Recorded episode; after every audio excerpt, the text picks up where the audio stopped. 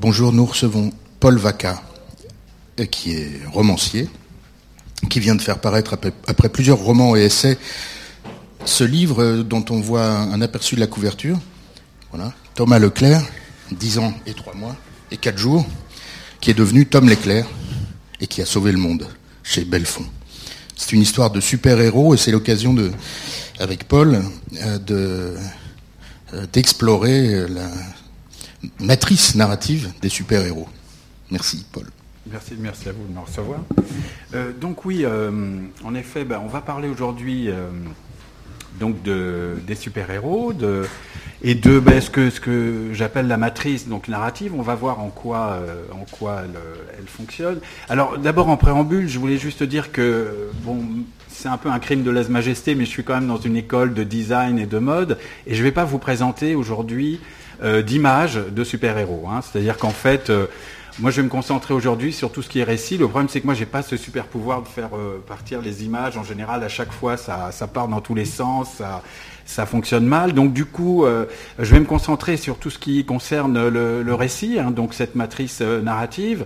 Et puis, euh, c'est vrai que comme disait Jacques Tati, trop de couleurs distrait le spectateur. Hein. Donc l'idée, c'est de rester concentré sur sur ce qu'on va dire. Donc effectivement, la question que, à laquelle on peut poser la, problématique globale, c'est de se demander pourquoi y a-t-il des super-héros plutôt que rien? Pourquoi en plus euh, il y a toute cette déferlante euh, de super-héros? C'est vrai qu'il est difficile d'échapper à euh, comment dire à leur à leur domination. C'est vrai qu'au cinéma, on les voit partout, ils sont vraiment partout en, en droit dérivé, on les voit dans tous les, dans tous les domaines. Et la question à se poser, c'est pourquoi, depuis, alors, depuis la naissance en 1938, pourquoi les super-héros ont autant euh, d'impact et de, de, pouvoir, alors non seulement dans l'entertainment, c'est ce qu'on va voir, mais aussi dans, euh, euh, ben, finalement, dans la, dans la vie de tous les jours. Donc l'idée, c'est que je vous propose de faire ce, de faire ce voyage à travers trois, trois grandes étapes. D'abord, essayer de, de, voir quelle est l'évolution euh, justement du, du super-héros, comment euh, euh, il y a eu cette marche irrésistible vers une, une, sorte de domination planétaire du, du super-héros qu'on voit partout, et ne serait-ce que, pour donner un exemple, il va y avoir plus de 30 films dans les trois années qui viennent autour des, des super-héros produits par, par Hollywood. Euh, donc de voir euh, cette, euh, cette évolution, comment ça, comment a évolué dans le temps jusqu'à aujourd'hui.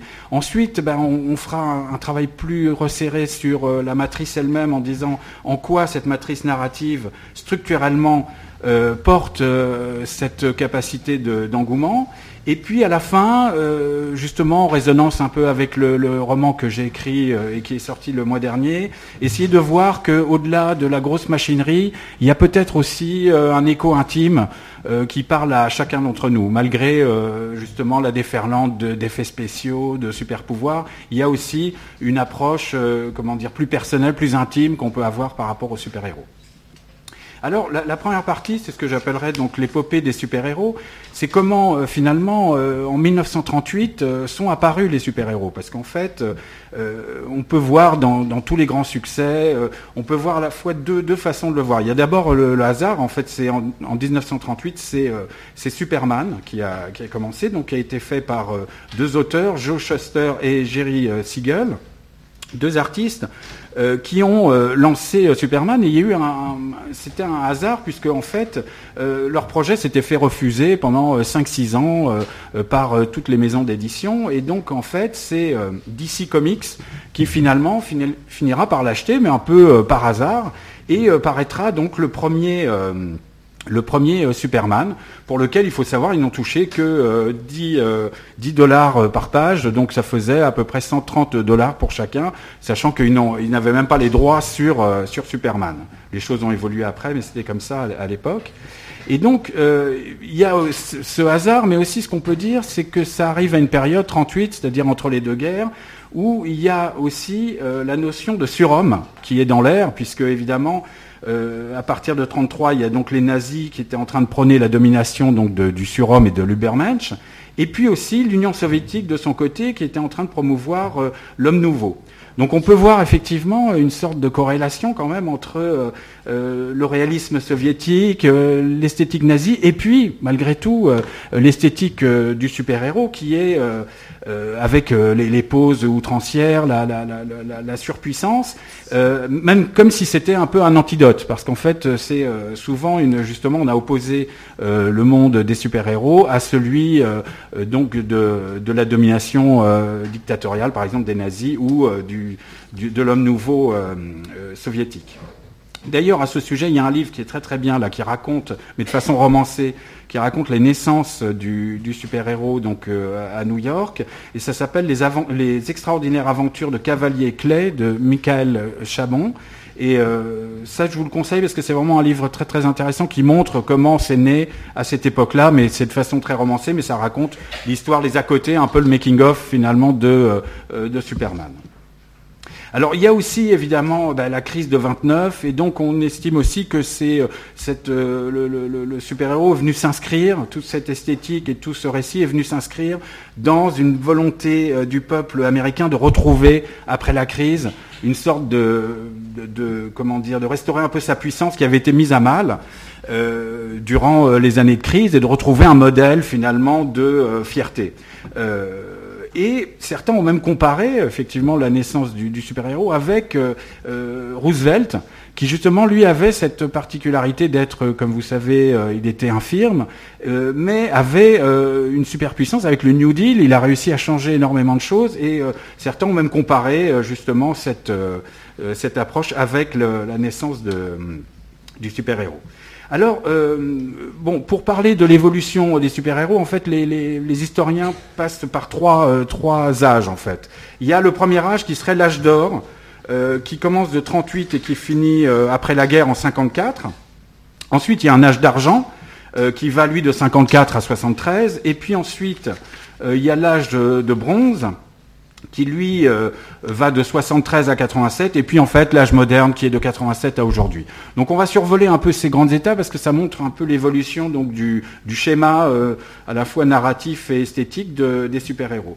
Euh, l'âge d'or, c'est ben, voilà, c'est celui de la naissance de, des super-héros, comme je venais de dire avec avec Superman, et donc avec le premier numéro, Action Comics en 1938, qui raconte la naissance donc euh, euh, de Superman, comment euh, il a échoué, comment il a échoué d'un vaisseau spatial venant de Krypton et qui a été retrouvé, recueilli par Jonathan et Martha Kent, qui roulaient à bord de leur pick-up et qui découvrent un bombin qui sort donc du, du de la navette qui s'est explosée dans le champ de maïs et donc, euh, à partir de là, euh, s'inscrit euh, le, premier, le premier super-héros. Et à l'époque, c'était des, des comic strips, c'est-à-dire que c'était juste une petite, une petite bande dans les quotidiens.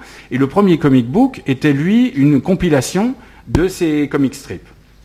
Alors il y a eu Superman donc en 38, l'année d'après, donc qui a posé les bases. Hein. en fait, Superman pose les bases en fait de ce qui est finalement la grammaire du super-héros et on, aura l'occasion de la détailler après dans de cette matrice, donc avec les, les, les différents points. Ensuite, bah, il y a Batman que, tout le monde connaît aussi, donc le dandy milliardaire Bruce Wayne qui euh, finalement lui se transforme aussi en super-héros la nuit pour euh, pour venger euh, les forces du mal, et lui avec la particularité de ce qu'on dit de ne pas avoir de, super pouvoir. Bon, cela étant, il a quand même une Batmobile, il a quand même, euh, il arrive à voler, donc euh, bon, la notion de super pouvoir est un petit peu floue, mais théoriquement dans la dans la doxa des super héros, il n'est pas doté de, super pouvoir. Ensuite, il y a, Captain America qui est un jeune orphelin qui lui se transforme en, en Captain America. Euh, qui est refoulé d'abord parce qu'il n'arrive pas à passer des tests pour euh, s'engager dans l'armée, et qui va lui donc euh, ensuite devenir Captain America suite à un test qui a été fait, il sert de cobaye et en fait il sera transformé et du coup il va venger justement l'honneur américain et aller combattre jusqu'à combattre les nazis et défier Hitler. Ensuite, 1941, c'est euh, Wonder Woman, l'arrivée de Wonder Woman, qui est euh, là le, pendant féminin. Ils ont tout de suite vu l'intérêt que pouvait avoir, euh, le fait de prendre un, personnage féminin, c'est qu'à la fois, ben, ça permettait évidemment de plaire à, un, public féminin, c'est-à-dire de l'ouvrir aussi sur l'esthétique des super-héros, mais aussi de plaire bah, aux, adolescents qui pouvaient un petit peu se, se rincer l'œil. Hein, c'est une façon de, de dire, de dire les choses. Donc elle aussi était, faisait partie donc de, de ce lot. Ensuite, alors ça c'est, ça va jusqu'en 1954. La guerre finalement, plutôt que de, euh, a, donné un coup de fouet finalement euh, aux super-héros, puisque les, les comics euh, étaient embarqués à bord, les GI qui partaient, euh, qui partaient à la guerre étaient vraiment dévorés donc les, les comics et donc les, ça a donné un, un grand coup de fouet jusqu'en 1954 où là, il y a eu des, problèmes, c'est le retour de la guerre, et euh, il y a eu, euh, comment dire, après la guerre, euh, on a accusé donc les, super-héros de porter la, délinquance juvénile, c'est-à-dire d'attenter un peu, de favoriser la montée de la délinquance juvénile. Et en fait, il y a eu un, livre qui a été écrit par un, psychologue qui s'appelait La séduction des innocents et qui montrait que finalement les, les comics avaient un, un rôle très très euh, euh, déterminant dans la, dans le, la délinquance juvénile. Et du coup, euh, plutôt que de censurer les, les, les, les, comics, les éditeurs se sont dit bah, plutôt faisons en sorte que faisons l'autocensure en fait. Ils se sont autocensurés. Donc en 54, il y a eu quelques problèmes et du coup, on a même cru qu'à un moment donné, le modèle même de super-héros allait allait s'effacer. Euh, mais par le fait même de cette, euh, de cette euh, autocensure, donc ce qui s'est appelé le Comics Code Authority, c'est-à-dire ils mettaient un label en disant voilà, il n'y a pas de violence outrancière dans ce comic, une sorte de, petite pastille. ils ont réussi donc à, donc à continuer et même à, à, trouver un nouvel écho dans, dans le grand public avec de nouveaux personnages qui sont apparus. Euh, notamment en comique, mais aussi euh, dans les premières euh, séries télévisées ou radio. Alors là, c'est 1961, c'est un nouveau type de super-héros qui arrive déjà un peu plus en bande déjà, c'est-à-dire on a les quatre fantastiques, on a, on a aussi les X-Men qui sont apparus. Et en fait, c'est aussi des super-héros qui sont nés d'une autre manière, c'est-à-dire que là, on voit que Pearl Harbor est passé par là et la bombe atomique, c'est-à-dire que, et la science un peu qui est devenue un peu folle, c'est que les quatre fantastiques, par exemple, ce sont des, héros qui ont été victimes de rayons cosmiques lors d'une lors d'une échappée dans l'espace. Et du coup, euh, c'est ça qui les a transformés et qui leur a euh, finalement donné des, euh, des super pouvoirs. L'idée aussi, on a aussi Spider-Man. 1962, Spider-Man, c'est aussi pareil. Vous savez tous comment c'est né. C'est lorsqu'il va dans une, il assiste à une à une comment dire à une expérience euh, scientifique et il reçoit euh, en fait euh, une morsure d'araignée et c'est ça qui va le, transformer en super-héros. La même chose pour Hulk qui lui va être exposé à des rayons gamma et donc on, on voit que toute cette nouvelle race de super-héros dans l'âge d'argent en fait, va être euh, plutôt euh, des euh, transformations de type génétique et scientifique. Hein. Autant les premiers avaient ben, un statut qui leur était apporté par l'espace, par exemple pour Superman c'était Krypton. Dans la phase, dans la deuxième phase, ben, on arrive, c'est plutôt sur la science. Et donc on a aussi Hulk, hein, qui est le, cas euh, typique aussi avec les rayons gamma. Donc lui qui tout d'un coup se transforme, dès qu'il s'énerve, se transforme en grand bonhomme euh, euh, vert qu'on connaît et qui possède lui toujours un pouvoir régénérateur et qui ne peut pas contrôler sa puissance. on a aussi Thor, hein, bon, qui reste lui dans une logique plus en 1962, qui reste dans une logique plutôt de, l'âge d'or, avec lui ses, ses, super pouvoirs qui sont hérités donc de, de, la mythologie scandinave en fait.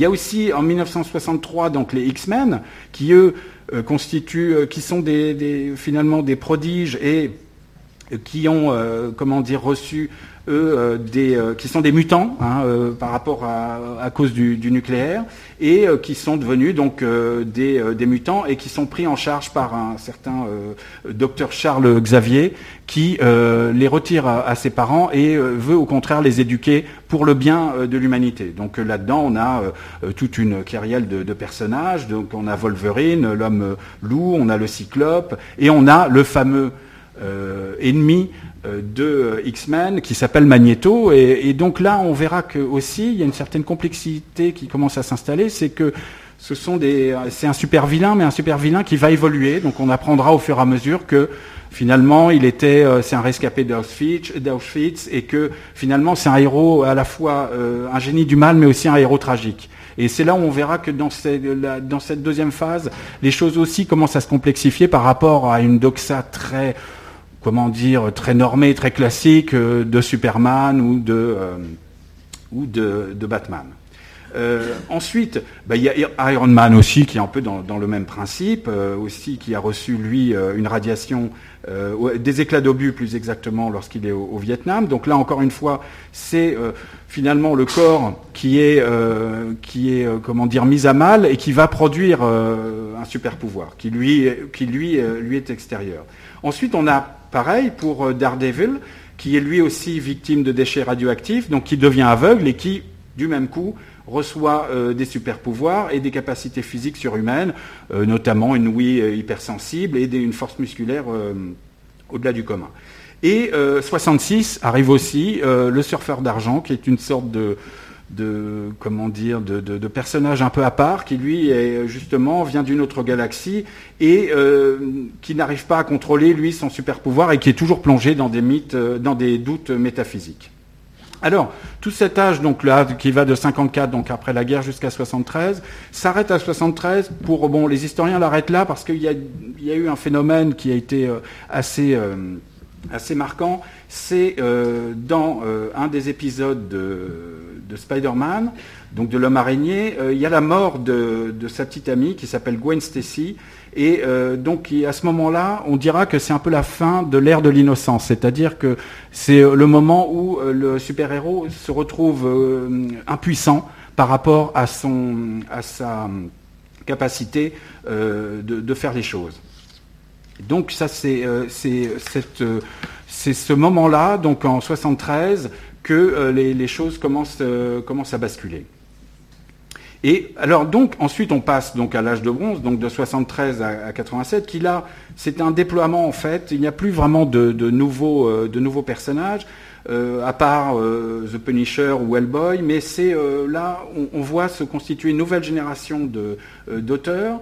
et puis ça évolue au fur et à mesure. On sort un peu du schéma du, comics pour aller vers euh, des séries télé et puis surtout de, euh, une noblesse aussi du genre qui euh, commence à découvrir le, le graphic novel, hein, le roman graphique, qui permet donc de, de, mettre en avant des qualités esthétiques beaucoup plus, beaucoup plus prononcées.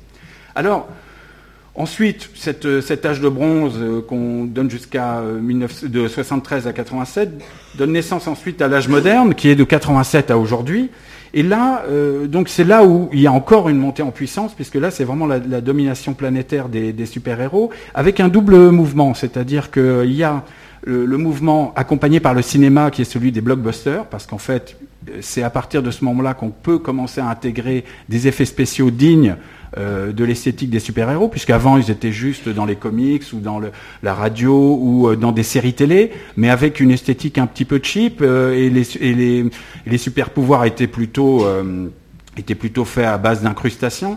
Là, à partir de, 87, avec les effets spéciaux, on arrive à intégrer donc toute la, grammaire du, du super-héros.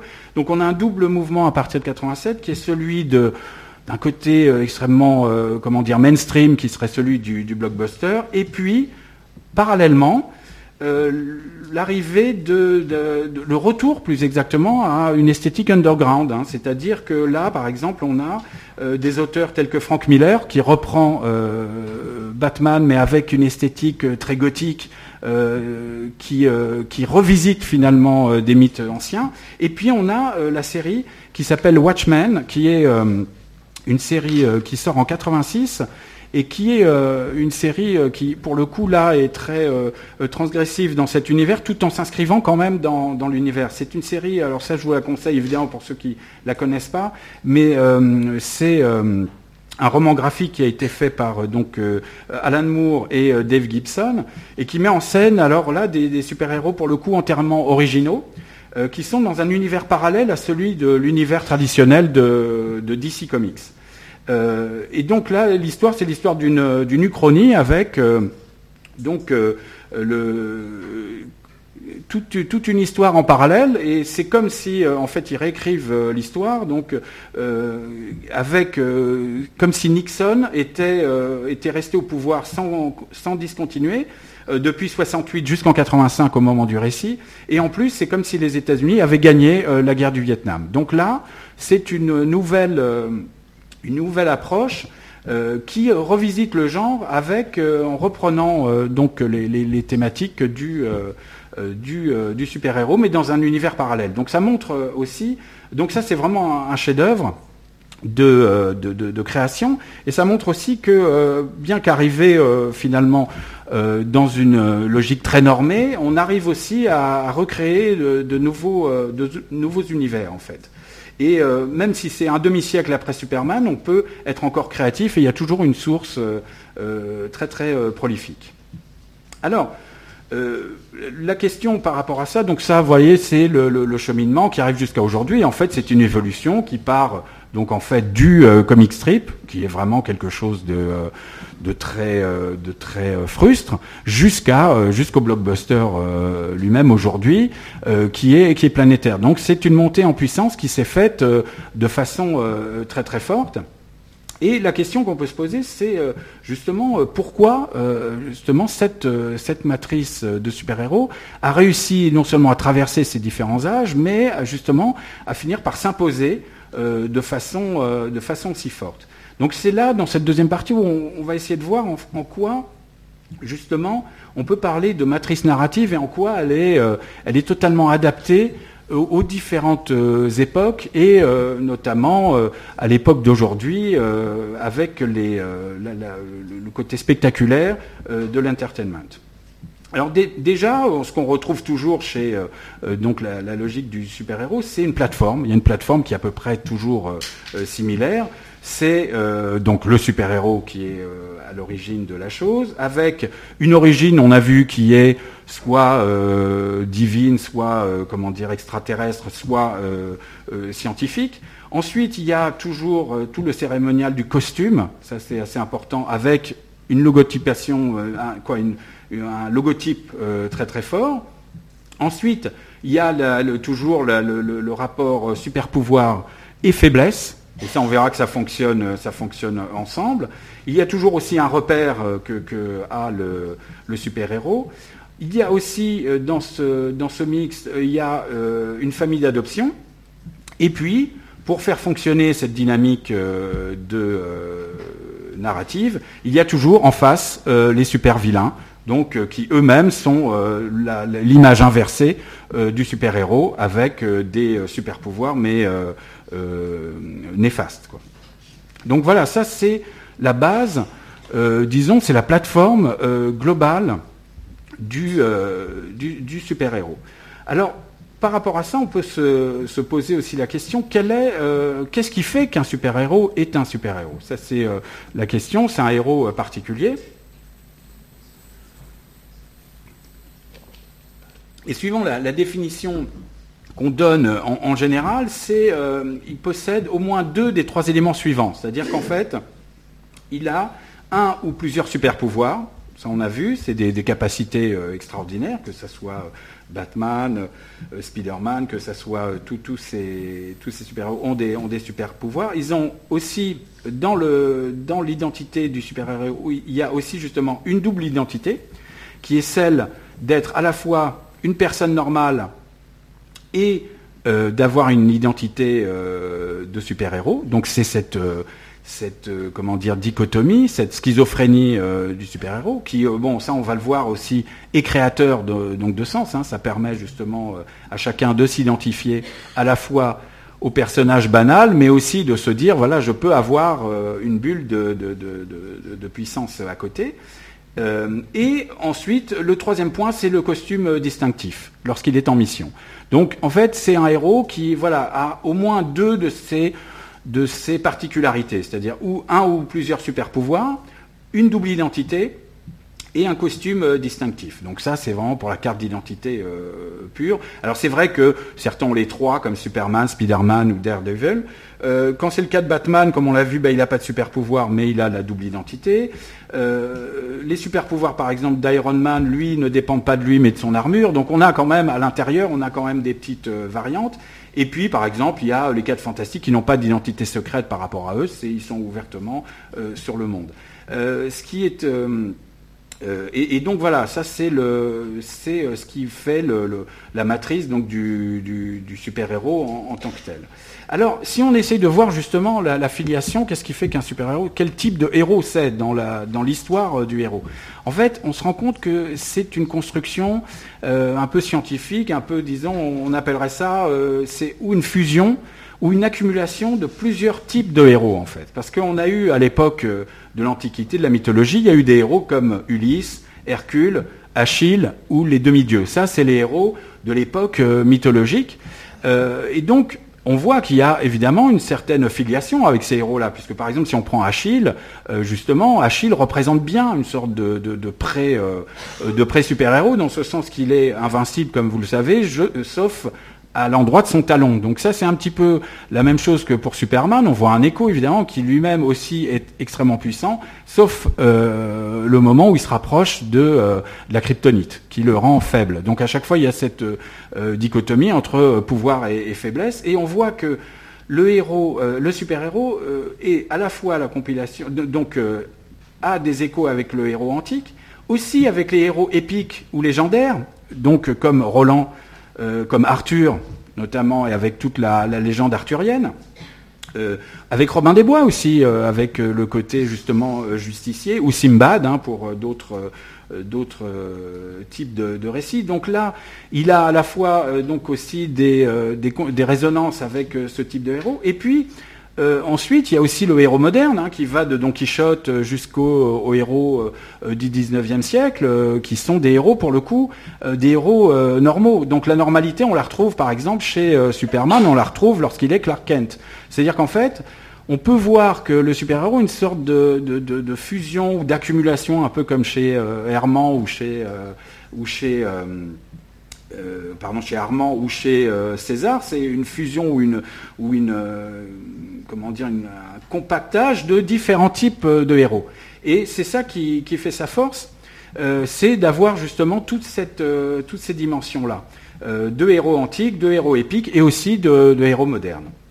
Donc, par rapport à ça, lui, et ce qui est très important, c'est ce qu'on a déjà un petit peu souligné, c'est cette ambiguïté qu'il a en lui. C'est-à-dire que, justement, il est à la fois super-héroïque et banal, il, a à la fois une origine extérieure, mais il s'inscrit euh, dans le monde réel, ou en tout cas euh, supposé réel, hein, puisque bon, que ce soit Metropolis ou Gotham City, c'est New York, c'est une représentation un petit peu euh, imagée, mais on est quand même dans le monde réel. Et là, c'est un autre héros, mais d'un autre d'un autre type de mythe qui est celui euh, qui est euh, le Christ en fait. Hein. C'est-à-dire qu'à la fois il a une dimension christique, euh, par exemple Superman c'est le cas, il a une dimension qui lui vient de, l'extérieur, mais en même temps il s'intègre dans le monde.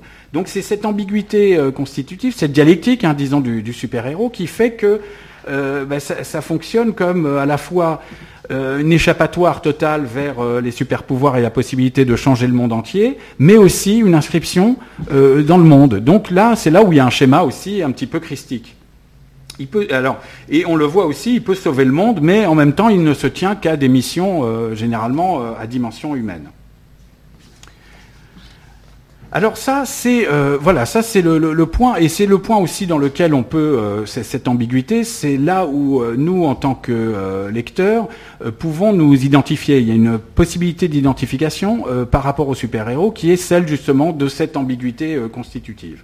Alors il y a aussi autre chose qui est qui est assez important dans le dans la dans l'approche du, du, super-héros, c'est que dans le récit pardon du, du super-héros, c'est qu'on a affaire à un type de récit qui est très particulier. C'est-à-dire qu'en fait, euh, on est dans une temporalité circulaire, c'est-à-dire que, euh, et c'est toute euh, la, difficulté de la logique du super-héros, c'est que, en fait, contrairement aux, héros de roman ou aux héros, aux héros pardon, même de légende, où il y a une évolution euh, du héros, généralement de sa naissance jusqu'à sa mort.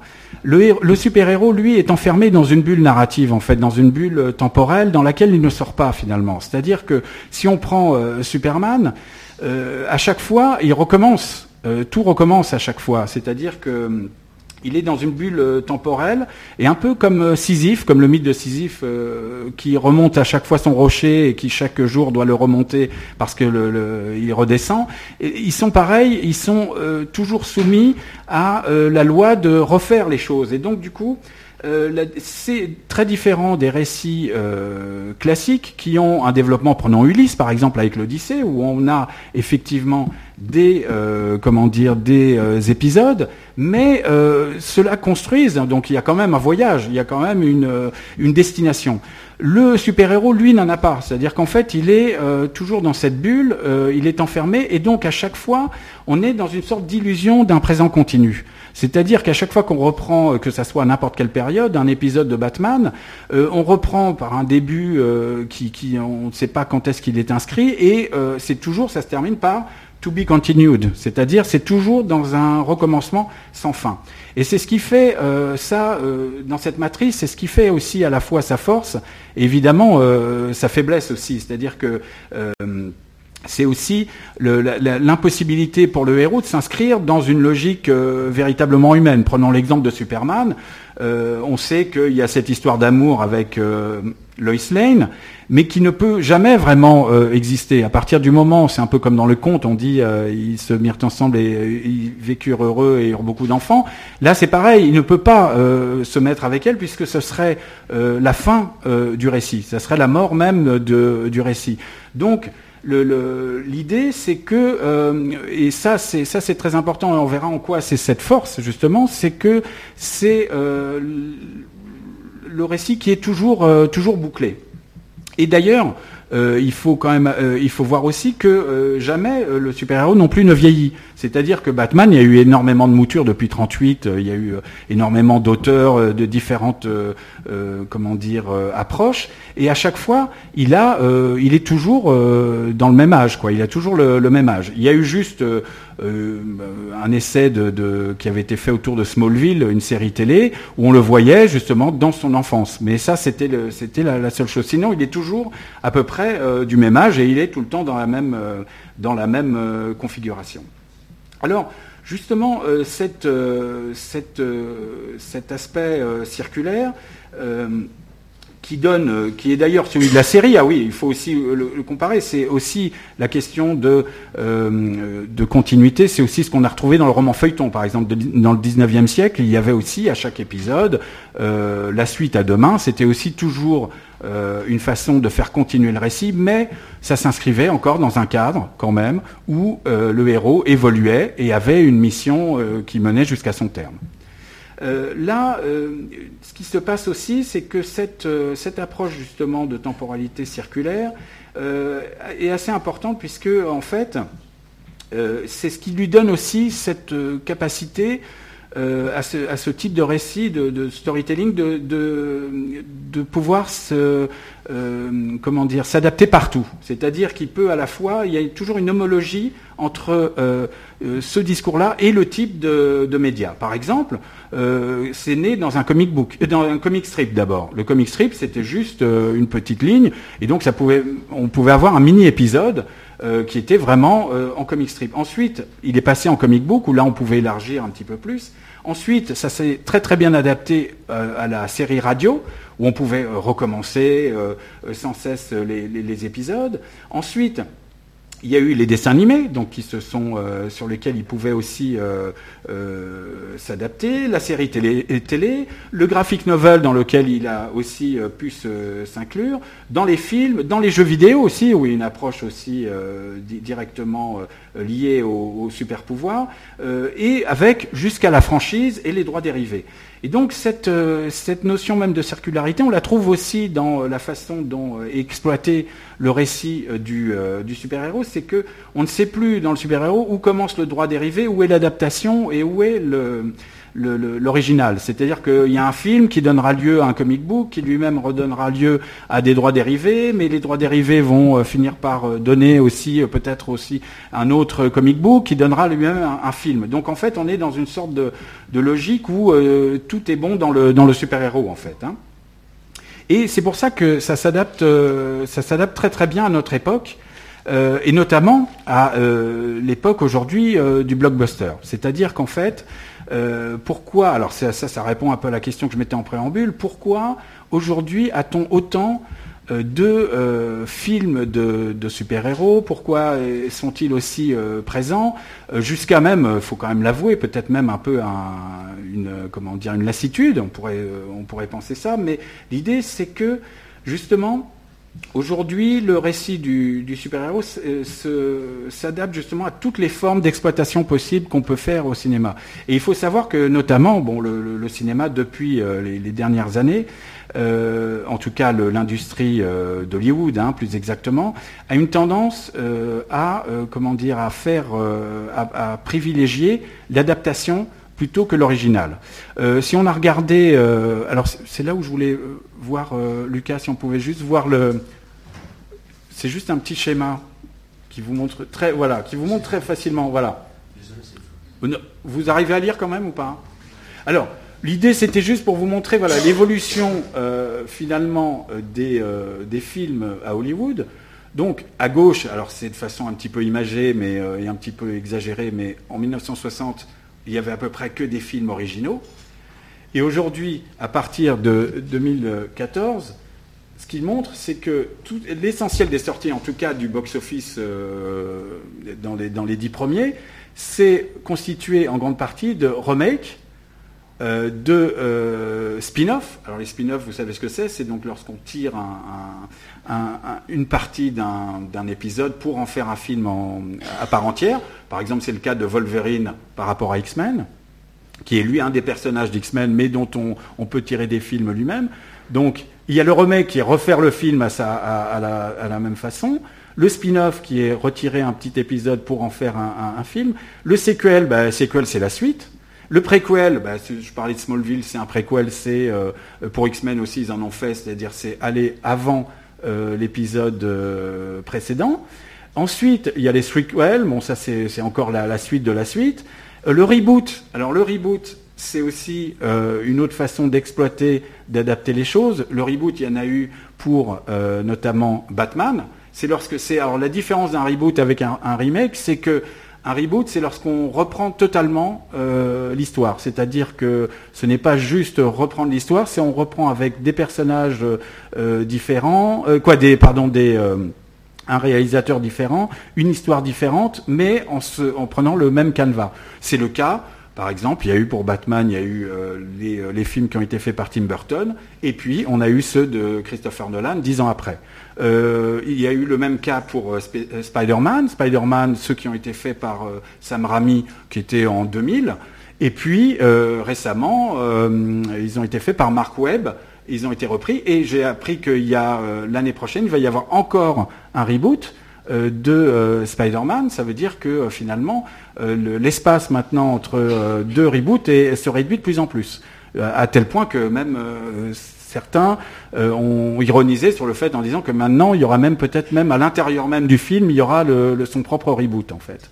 Donc euh, réadaptation, c'est aussi une façon de, reprendre, le, scénario. Voilà. Donc ce que montre ce, schéma en fait, c'est que autant dans les années 60, ce qui primait, c'était l'originalité, autant aujourd'hui, ce qui fait le maximum de la, de production, en tout cas de, de blockbusters hollywoodiens, ce sont des, des, des, adaptations.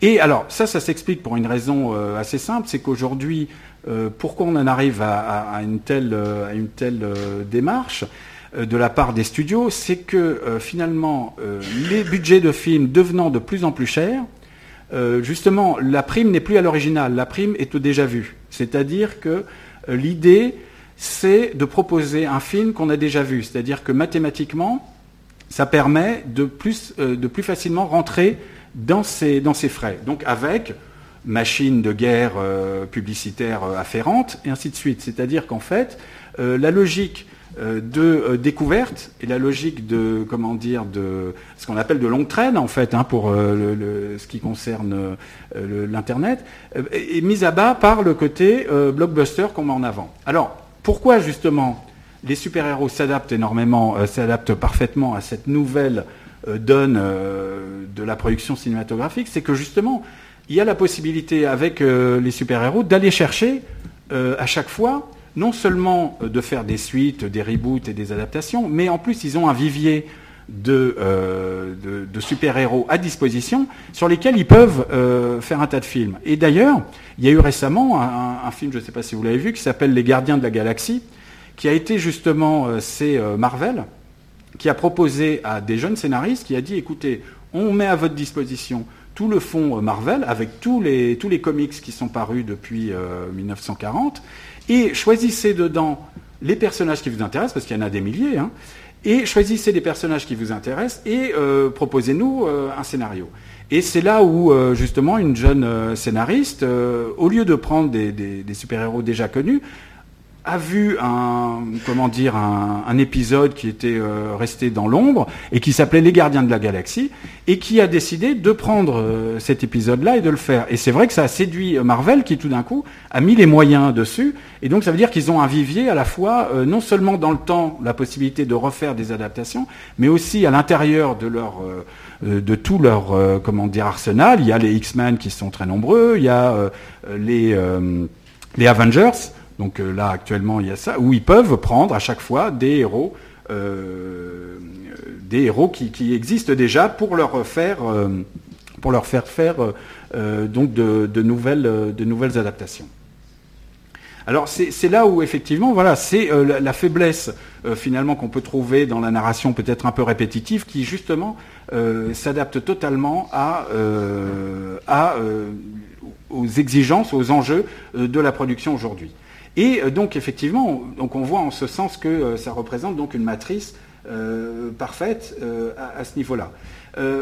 cela étant, il faut quand même avouer que malgré cette, cette comment dire, machinerie qui s'adresse au plus grand nombre, il y a aussi quand même quelque chose, on peut voir, et c'est là où je passerai dans la troisième partie, qui est plutôt la, la question de qu'est-ce qui finalement autour des super-héros peut nous parler au plus profond de nous-mêmes Parce que c'est vrai que c'est une débauche euh, de, euh, de, comment dire de, manichéisme hein, euh, souvent et aussi d'effets spéciaux, de grands de, de comment dire explosions. Mais est-ce que au fond des choses, est-ce qu'il n'y a pas quelque chose de plus profond qui nous relie finalement aux super-héros? Parce que même dans une machinerie, il y a quand même toujours une part d'intime qui peut passer. C'est un peu comme euh, je veux dire, que ça soit par exemple une, une chanson de Katy Perry, de Rihanna ou de, de il y a toujours même, même si c'est euh, quelque chose d'extrêmement euh, mainstream, il y a toujours quelque chose qui parle à une part plus intime de chacun.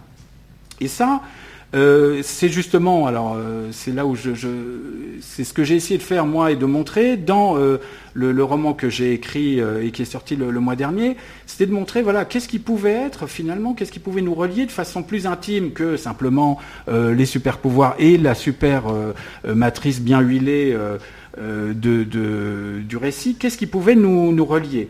Et en fait, j'ai essayé de chercher qu'est-ce qui était un peu la condition du super-héros, qu'est-ce qui faisait que cette condition pouvait nous parler aussi à nous. Alors j'ai parlé tout à l'heure de cette condition où il est enfermé dans, sa bulle, mais aussi il y a aussi le fait que finalement euh, le super-héros, tout puissant qu'il est, retrouve aussi quelque chose de, la différence et du paria. C'est-à-dire qu'en fait, on voit que finalement, est-ce que les super-héros ne sont pas aussi des êtres différents et qui, par leur différence, se trouvent jetés au monde qui n'est pas fait pour eux?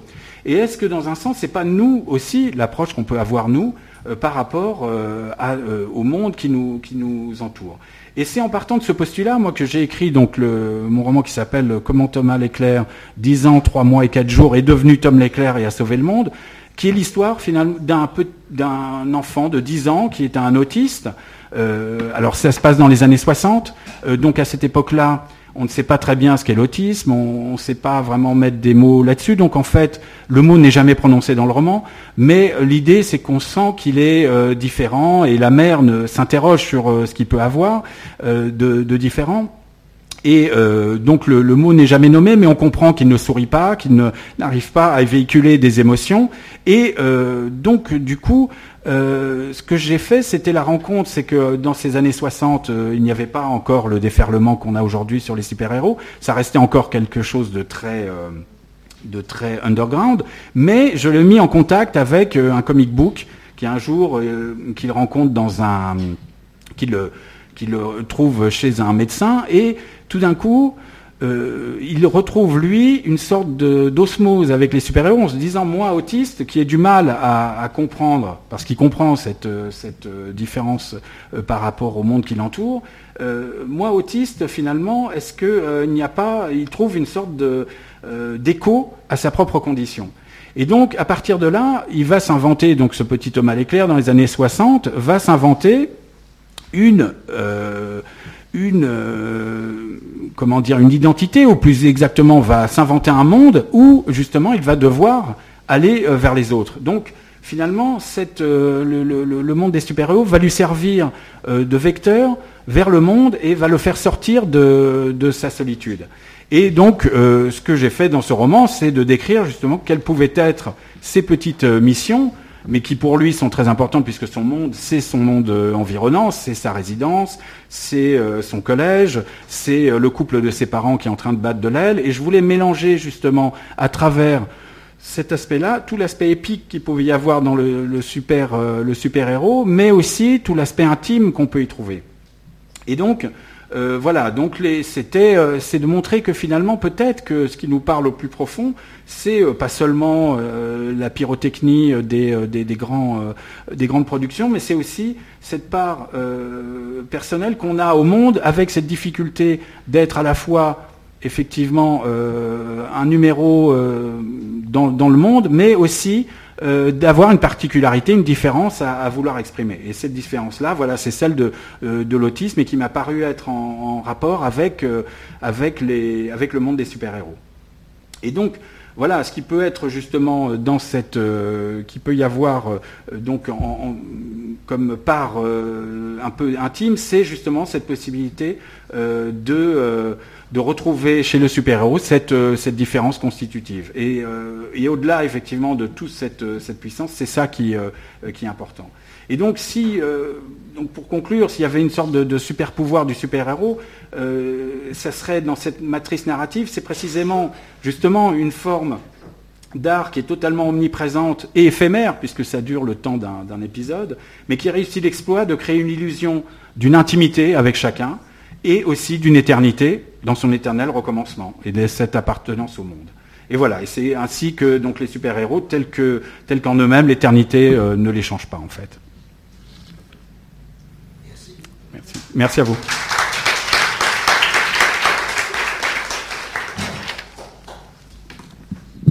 Je suis sûr qu'il y a des questions, mais d'abord on va donner à boire à Paul. Il y avait des, des clapotements. Merci. Est-ce qu'il y a des amateurs de Superman ici Ou de Superwoman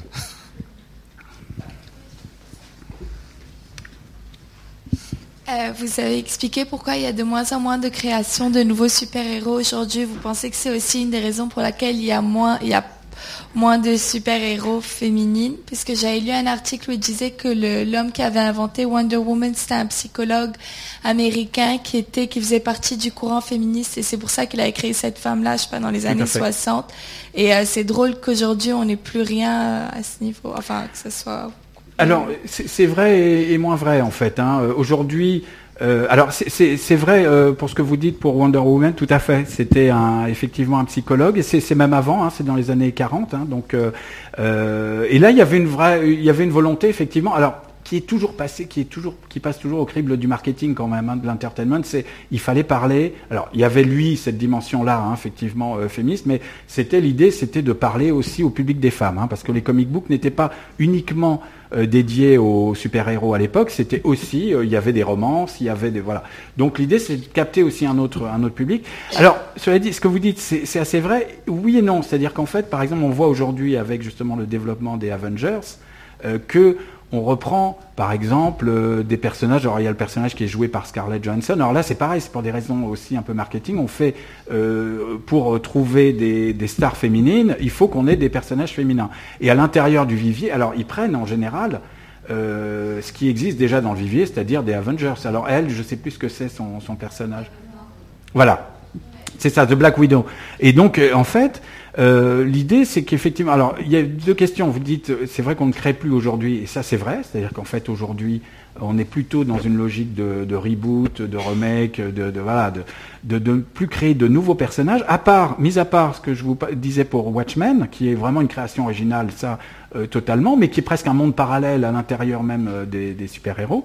Et aujourd'hui, c'est vrai qu'on ne crée plus parce que c'est vrai qu'il n'y a plus une demande. Alors, ça fait partie euh, aussi euh, à la fois euh, de la stratégie des grands groupes d'entertainment, mais aussi du public lui-même, parce que en réalité, ce qui se passe, c'est qu'on trouve, alors ça c'est un plaisir un peu régressif qu'on trouve dans les super-héros, comme on peut trouver dans les contes de Perrault, par exemple, on refait par exemple Cendrillon pour la quinzième fois au cinéma, c'est de toujours redire la même chose. Et ça, le plaisir de l'itération, ça Umberto Eco en a pas mal parlé, c'est le plaisir qu'on a non seulement à avoir une histoire, mais à, la re-raconter. Et en fait, euh, c'est euh, ça, ça fait partie. Alors, euh, votre question est intéressante parce que justement, ça fait partie aussi de cette de cette matrice qui se re-raconte sans cesse. Et donc, du coup, ils ne sont plus tellement à réinventer parce qu'en fait, c'est aussi une grammaire qui est quand même assez limitée, hein, parce que malgré tout, c'est quand même une contrainte. Il faut trouver un super pouvoir qui, qui fonctionne. Il faut trouver en face. Voilà, c'est donc toute une matrice à mettre en place. Et donc, ils sont plus portés aujourd'hui à reprendre des schémas existants qu'à créer de, nouveaux personnages, en fait. Et pour les femmes, vous avez raison, c'est vrai que malgré tout, ça reste, minoritaire dans le. Ça, reste quand même quelque chose d'assez, euh, masculin, quand même. Hein. Hein, malgré quelques tentatives, euh, effectivement. Donc Wonder Woman, ça c'était un cas euh, dès le début. Et puis, effectivement, le personnage de Catwoman, par exemple, qui avait été mis chez Tim Burton, il avait été mis pas mal en avant. Et puis, euh, voilà, le, quelques rôles dans euh, les 4 Fantastiques. Alors ça, c'est l'avantage aussi, de, que ce soit les 4 Fantastiques ou Avengers ou X-Men, c'est que ça leur permet aussi de faire un film de bande. C'est-à-dire qu'il n'y a plus un seul héros qui porte euh, la chose, mais aussi de diversifier à travers les différents personnages pour retrouver un peu voilà, les ressorts d'un film de bande, quoi, en fait. Il est masculin, puis il est exclusivement américain, on dirait le super-héros. Oui, alors oui, tout à fait. Alors c'est vrai que c'est. Euh, alors disons qu'il est, américain à l'origine. Alors c'est vrai que jusque dans les années, ah oui, parce qu'il faut quand même dire une chose, c'est qu'on parlait de l'âge d'or, on parlait de. Mais en France, il faut savoir que le premier, euh, les premiers euh, comic books traduits en français, donc c'était le magazine Strange, c'est en 74. Donc 38, 74, c'est à partir de ce moment-là. Avant, c'était exclusivement américano-US, quoi. Et en fait, aujourd'hui, je dirais plutôt mondialisé. C'est-à-dire qu'en fait, aujourd'hui, c'est à la limite, ça suit un peu la logique euh, de McDonald's ou de, choses comme ça. C'est-à-dire qu'en fait, euh, comme des marques, c'est-à-dire que d'ailleurs, euh, c'est deux grands groupes. Hein. il y a DC d'un côté et Marvel de l'autre. On pourrait dire que voilà, c'est comme dans la lessive où il y a Procter Gamble et puis l'autre groupe, je sais plus ce que c'est. voilà, Unilever, voilà, les deux grands groupes. Là, c'est pareil. Et l'idée, c'est qu'aujourd'hui, la tendance, euh, ce serait euh, de les comment dire, d'essayer de les mondialiser plutôt que de les américaniser. Donc, euh, évidemment, comme il y a le marché chinois, c'est vrai que les grands blockbusters, par exemple, ça c'était le cas avec Transformers, a fait toute une partie en Chine. Euh, donc l'idée maintenant, ils essayent de plus en plus de les, de les internationaliser, parce que là, ça répond aussi à une demande, euh, quoi, une, à une logique de marché, qui est que finalement, euh, le marché domestique, avant ça, suffisait, à la limite, faire un, un carton aux États-Unis. Maintenant, ils sont dépendants du marché international. Donc du coup, bah, c'est les logiques de franchise, les logiques de droits dérivés, les logiques. Mais c'est vrai que sinon, ça reste extrêmement US dans, dans l'origine, quoi, en fait. Juste, euh, je sais pas comment vous allez situer euh, ce film Birdman. Alors ce serait presque le super-héros post-moderne en fait, euh, une dernière ère, puisque il, c'est comme s'il allait mourir à la fin, il vieillit, enfin il y a toute cette problématique. Oui, et c'est même c'est l'acteur, le même acteur. Oui, oui, tout à fait. Alors là, c'est intéressant parce qu'en fait, euh, euh, ça fait partie euh, aujourd'hui. Alors je dirais qu'en roman aussi, il y a ça. Il y a un, un livre qui s'appelle La vie sexuelle des super-héros, écrit par un Italien qui s'appelle Marco Mancasola, qui est, qui, est, extrêmement bien, qui parle. Alors lui, qui met en scène les super-héros qui ont vieilli, Hein, et donc ça, c'est une thématique justement euh, lorsqu'on veut, euh, lorsqu'il y a de la, création autour des super-héros. Birdman fait aussi partie. Alors Birdman avec quand même le petit, euh, la petite différence, c'est que c'est le personnage qui joue le qui joue hein, le, le, le, rôle. Euh, donc c'est assez drôle. Qui assume, qui assume. Qui assume, tout à fait, et qui lui-même. Et donc c'est vrai que euh, cette thématique aujourd'hui, alors c'est celle qu'il y a dans Watchmen aussi, parce qu'ils sont vieillis. C'est-à-dire qu'en fait, euh, ce qui est intéressant, c'est que du coup, parallèlement à l'aspect euh, extrêmement euh, commercial euh, du vivier super-héros, il y a tout un tas de productions, ou de, de, de créations plus exactement pour le coup, de, de récits Là, vous parlez effectivement de Birdman. Il y a, y a la vie sexuelle des super-héros qui, qui qui là mettent en scène justement toute la face cachée des super-héros. Donc, euh, comment ils seraient s'ils avaient vieilli euh, euh, Quel est leur voilà Parce que c'est vrai que le comment le, super-héros est entretenu dans une sorte de ce que je disais tout à l'heure dans la, bulle narrative et la bulle temporelle, c'est que dans une sorte d'éternelle jeunesse, quoi, en fait. Hein. donc ça, il y a un côté Dorian Gray, quoi, en fait. Hein. Donc et, là, effectivement, il y a toute, une création. Et Watchmen le fait aussi, puisqu'il les montre vieillis. Il y en a même un qui qui se fait tuer. Euh, qui se fait assassiner au début d'ailleurs de, de, de l'épisode. Et finalement, euh, voilà, toute la création. Et donc, ce qui est intéressant, c'est qu'aujourd'hui, mais à l'époque, ça avait déjà été le cas, c'est-à-dire que, à la limite, le comment dire l'esthétique super-héros euh, diffuse au-delà du super-héros. Bah, par exemple, il y avait Liechtenstein, il y avait euh, il y a Warhol aussi qui l'a utilisé. Donc euh, finalement, c'est aussi quelque chose. Et donc là, le mot postmoderne en l'occurrence est intéressant. C'est c'est effectivement aujourd'hui on peut interpréter au-dessus euh, du mythe du, du super-héros en fait, et en faire euh, des, des, des, des, œuvres de création à part entière.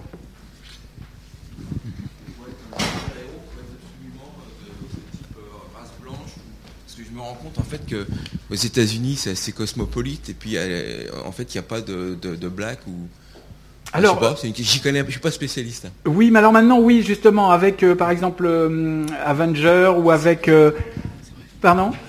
Green Lantern, c'était avec un. Il y y, a un chinois, je crois, dedans, ou un. Lui-même, oui, oui. Il y a Green Lantern. Y a, et puis euh, maintenant, justement, dans les, le vivier, alors justement, euh, ce qu'on appelle les Avengers, euh, qui est. Il y, y, a une Bible hein, des Avengers, ils sont à peu près, je sais pas, 500, quoi. C'est un tas de personnages qu'on peut collectionner, hein, comme. comme et, et, dedans, et alors là, il y a tout. Tout est représenté. C'est-à-dire qu'en fait. Alors, oui, alors, oui, au départ, au départ c'était ça. Euh, c'était ça, c'était euh, effectivement très wasp. Hein, euh, on était vraiment dans cette logique-là, avec, des évolutions quand même, hein, puisqu'il y a eu. Mais c'est vrai que ça restait aussi pareil dans cette logique d'américain presque redneck, quoi. Hein, on était dans cette logique, quoi. Mais euh, là aussi, il y a une, une recherche de, de, mondialisation, et je dirais peut-être d'universalisation un petit peu, justement, de sortir un peu du modèle euh, purement US, qui a pris un peu, euh, qui a pris un peu du, du plomb dans l'aile. Dans les super-héros non américains, il y a les japonais peut-être? Super Mario par exemple Oui, alors ça c'est voilà. Après il y a toute cette euh, toute cette euh, il y a aussi euh, Atomic Boy, je crois, ou comment il s'appelle dans tout ce qui est manga. Alors ça je connais mal, mais c'est vrai qu'il y a aussi toute la toute la mouvance manga aussi autour de ça. Non, alors ça malheureusement ça je je connais pas. Je serais assez preneur de, de voir un peu cette, cet univers.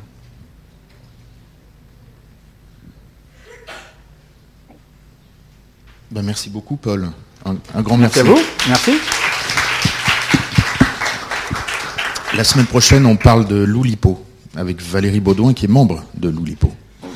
Et puis, je vous rappelle qu'on fait un festival les 29 et 30 mai. Vous, pourrez vous inscrire bientôt. J'ai commencé à publier le programme. Les horaires arrivent. Vous pouvez choisir ce que vous voulez. Et le soir sera particulièrement bien. On attend, on, attend une grosse tête d'affiche mode, quoi. Mais si on n'a pas, euh, les grosses têtes d'affiche mode se font prier. voilà. Merci.